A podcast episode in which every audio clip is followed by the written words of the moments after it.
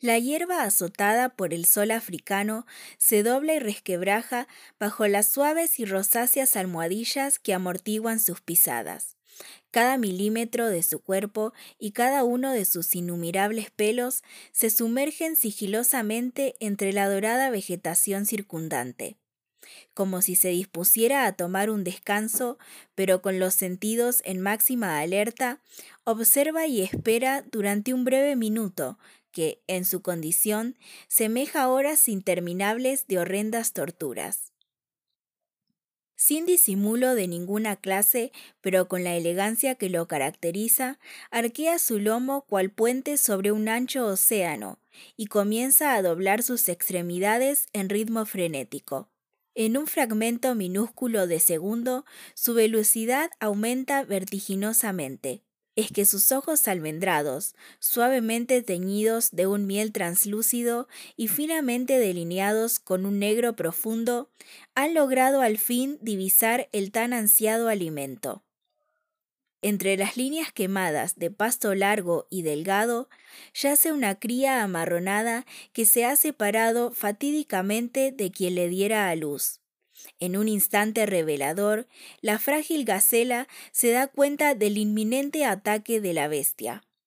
En un inútil pero desesperado intento de prolongar su existencia, el animal aterrorizado se une a la fatal carrera que solo un momento antes ha comenzado el guepardo. Las patas de ambos se mueven ahora entre la llanura como los rayos de una tormenta, ansiosamente anhelada por aquel hábitat salvaje. Un reducido espacio de tierra sedienta es surcado por los dos animales. Al pobre recién nacido le faltan las fuerzas. Muy pronto sus extremidades son incapaces de igualar la velocidad del que lo persigue.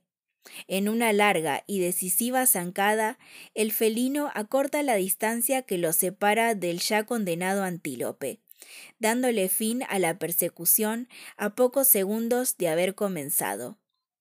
En una única y certera maniobra, derriba a su presa sin que aparezca algún compasivo ser que la libre de tan trágico final.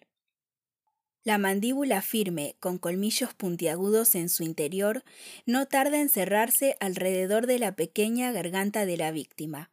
La respiración se corta en un instante. La vida, apenas disfrutada, se aleja presurosa del cuerpo inerte que cae sobre la llanura.